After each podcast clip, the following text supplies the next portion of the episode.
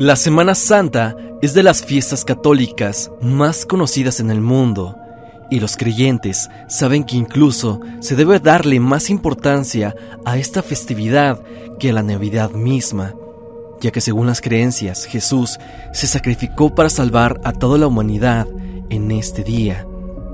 Esta semana es rendir culto para muchos, pero también han pasado ciertas cosas escalofriantes en estas fechas.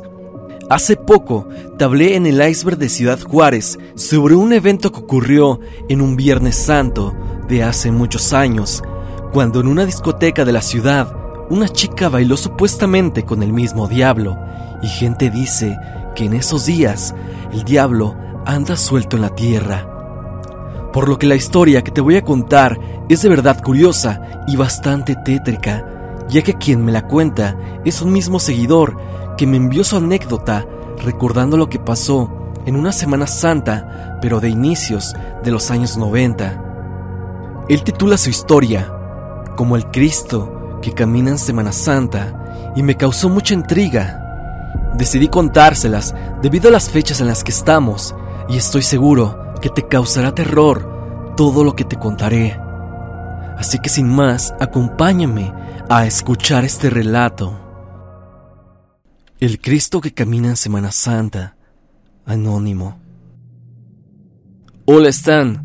Justo acabo de ver tu video más reciente y me acordé de una experiencia que pasó hace 26 años, cuando tenía unos 15 aproximadamente. Yo ya soy un hombre mayor, de 40 años, y esto lo recuerdo muy bien porque marcó mi adolescencia. Te voy a pedir que por favor omitas mi nombre y censures los lugares donde sucedió esto, aunque la gente que recuerde los eventos pasados sabrá dónde fue, pero a decir verdad, es muy poca. Sucedió al norte de México, en un pequeño pueblo, como es común, en esos pequeños poblados la creencia católica abunda. Y teníamos nuestra Virgen, la cual queríamos mucho, pero por diciembre del 94, el padre del pueblo un hombre bastante buena gente, tenía unos 50 años aproximadamente, trajo una figura de Cristo de tamaño real. Era una figura muy bien hecha. Él dijo que la había traído de un pueblo lejano, el cual había sido abandonado por las personas, y la encontró en la capilla. Esto no lo contó en una misa, y a mí la historia me sonó extraña, pero yo sabía de muchos lugares que eran desolados por las personas y quedaban en total abandono, como pueblos fantasma. Ese Cristo, tengo que decirlo, se veía muy bien cuidado y con un realismo que podía espantarte, ya que tenía rasgos que no se ven en una figura de yeso, y eso la hizo famosa entre todos los de la comunidad. Todo normal, fue colocada en el costado izquierdo de la iglesia, en un lugar alto, para ser vista por todos en cada misa. Yo por esos años, 1994-1995, Tenía 15 años aproximadamente y mi mamá me obligaba a ir a la iglesia cada domingo. Yo nunca ponía atención a las palabras del padre y me ponía a mirar a todos lados. Miraba los vitrales, las pinturas, la arquitectura de la iglesia y las figuras de yeso. Miraba al nuevo Cristo, pero mientras volteaba a ver otro lado o iba a tomar la comunión y volvía la mirada a él, notaba que sus gestos cambiaban un poco. Primero, tenía un gesto como de angustia, la cual poseen estas figuras, y después se le marcaba una muy ligera sonrisa. Primeramente creí que era mi percepción, pero las siguientes semanas me daba cuenta que estaba volteando hacia el otro lado, y a veces estaba con los ojos cerrados y otras abiertos. A media misa le dije a mi mamá que se movía porque cada que íbamos cambiaba de posición. Ella se enojó, diciéndome que no dijera tonterías y no jugara con Dios. Me sentí mal por lo que me dijo mi mamá, pero sabía que algo no andaba bien. Yo tenía en ese entonces un amigo llamado Ricardo, un poco menor que yo, que era monaguillo. Él obviamente iba seguido a la iglesia. Yo ese mismo día, cuando le dije eso a mi madre, fui a buscarlo a su casa para preguntarle sobre aquel Cristo. Le toqué la puerta y después de conversar varias cosas que no recuerdo bien, le pregunté lo que quería saber. Y al momento que le mencioné la figura, él me dijo con evidente miedo que sí, que a veces sentía que se movía. Y le decía a sus compañeros monaguillos, pero nadie quería hablar de eso. Él temía mucho decirle al padre, ya que sencillamente no le creería. Esto que he contado pasó a finales de diciembre y principios de enero. Yo seguía yendo a la iglesia cada domingo con mi mamá.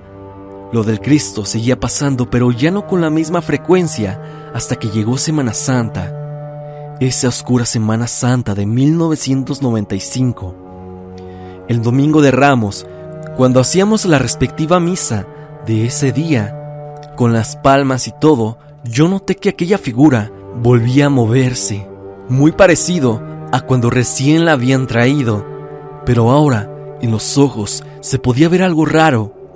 Eran más realistas de lo normal y sentía como si alguien estuviera ahí, dentro de él. Sé que es difícil de entender lo que quiero decirte, pero en esta ocasión sentía que estaba vivo.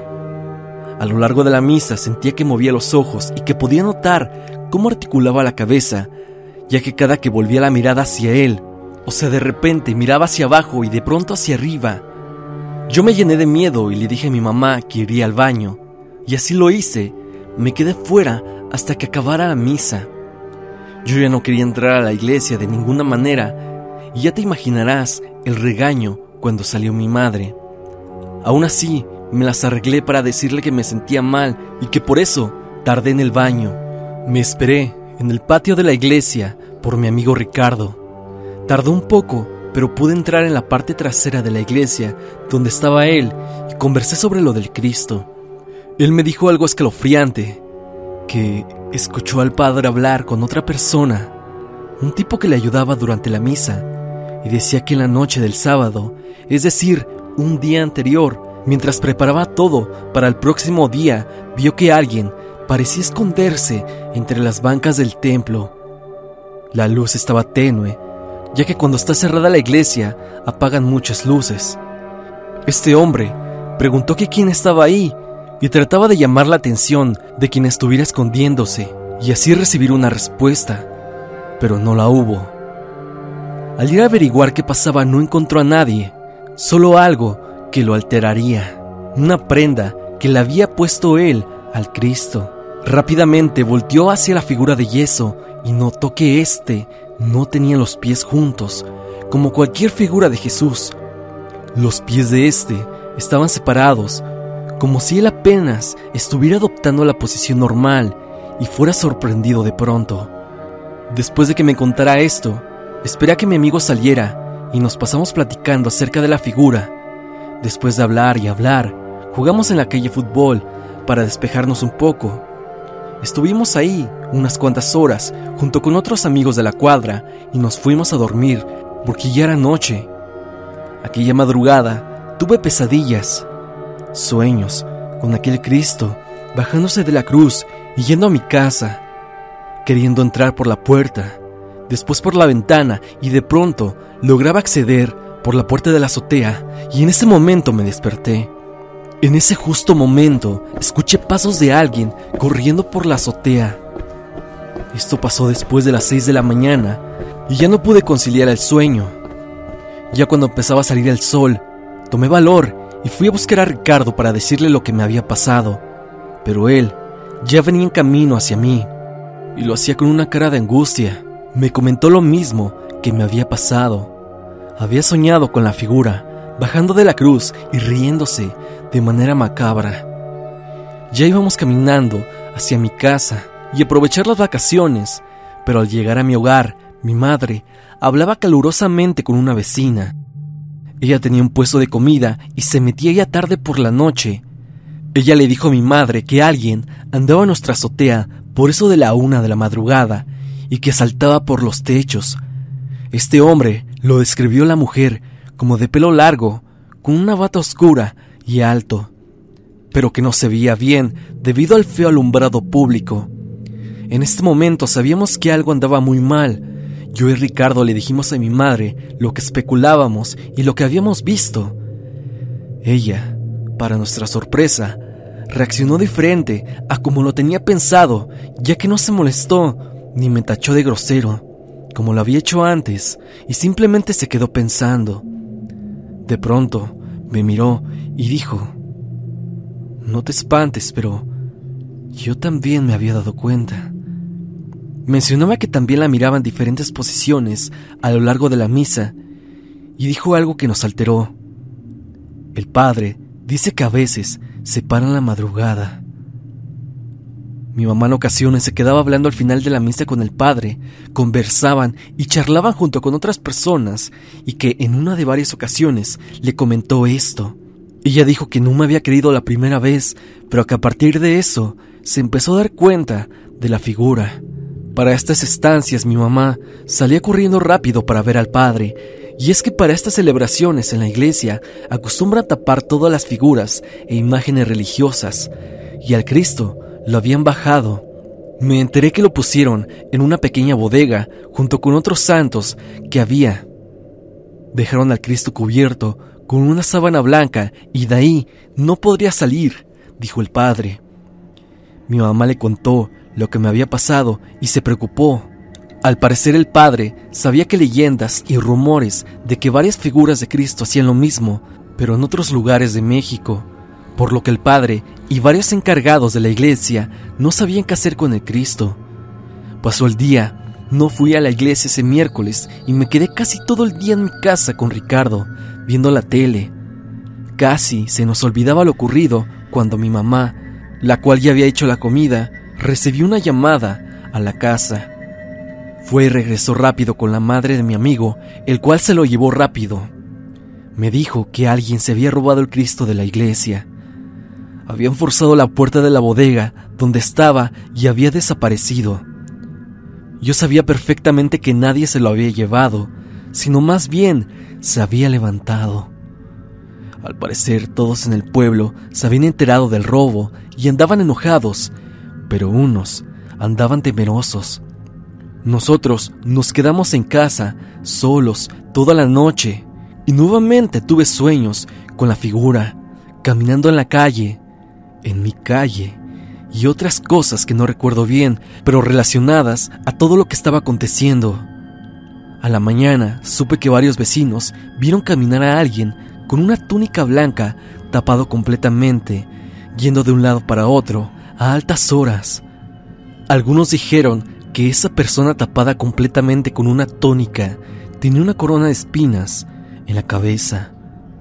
Muchos ya sabían que algo extraño estaba pasando ese día, jueves santo. No hubo misa. Los encargados de la iglesia tenían algo entre manos y el día me lo pasé encerrado. No supe nada de mi amigo y mi mamá iba y venía de manera alterada. Así fue el jueves, pero el viernes pasaría lo más extraño. Todo esto que estoy a punto de contarte lo conozco por voz de mi madre, que estuvo en todo ese embrollo. Se supone que en los montes aledaños al pueblo encontraron la figura moviéndose, y entre varias personas le lanzaron piedras porque ésta les causó terror, ya que no paraba de reír. La rompieron con piedras y palos y notaron que en su interior había una especie de líquido y huesos. Alguien o algo, visto desde ahora, creo que hicieron un embrujo o algo parecido con la figura. El pueblo obviamente quedó marcado y esta celebración se suspendió, por así decirlo. Solo unas 10 personas vivieron de primera mano lo sucedido. Lo peor es que esas personas relacionadas a la iglesia y que rompieron la figura, e incluido el mismo padre, ocultaron todo lo que había pasado seguramente para evitar una histeria colectiva. Lo raro fue cuando muchas de esas personas fueron desapareciendo poco a poco, incluido el padre, el cual una mañana de pronto no apareció. No hubo antecedentes de que quisiera irse, hubiera sido mandado a otra localidad, ni nada. Simplemente pareció desaparecer. Las otras personas Varios de ellos, padres de familia, igualmente se fueron de la noche a la mañana. Algunos decían que irían a comprar mandado o a poblados cercanos, pero ya no volvían. Esto marcó la comunidad como no te puedes imaginar y alejó a gente de las misas que tardaron en volver a darse. Yo crecí y me fui como a los 25 del pueblo, ya que me junté. Vivo en otro estado con mi familia y mi madre, que vive todavía en el pueblo, dice que a veces personas aseguran ver a alguien caminar en la noche en los bordes y orillas del pueblo, alguien extraño que va sin rumbo y que si escuchas con atención se va riendo.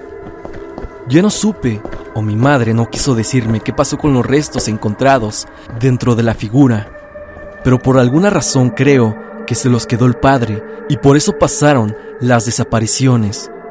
Pero son puras especulaciones mías. Yo solo te presento esto que pasó y que te aseguro que es real. He visto otras historias parecidas relacionadas con esta figura y de verdad dan para pensar. Te conté la historia debido a las fechas, pero quería mandártela desde hace mucho. Pero como es larga, me daba mucha pereza escribirla, pero aquí la tienes y ojalá te sirva.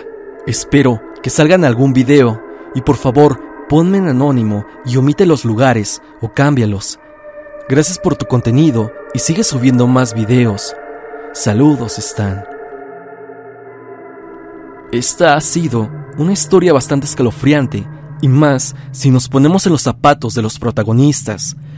Yo he escuchado varias historias y relatos así y me causan terror porque parece que energías se aprovechan de la fe de las personas para hacerlos dudar de sus creencias, o no sé con qué fin podrían hacerlo, pero esto se ha escuchado con otras personas y en diferentes situaciones.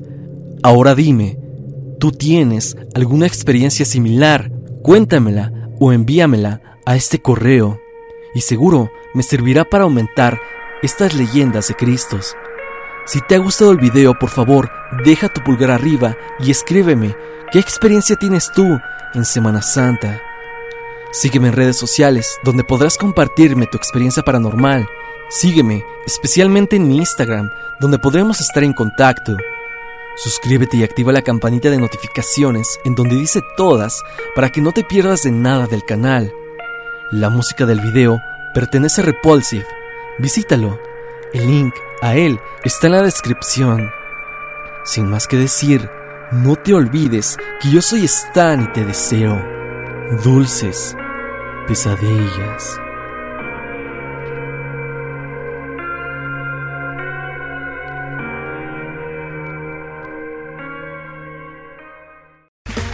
Okay, round two.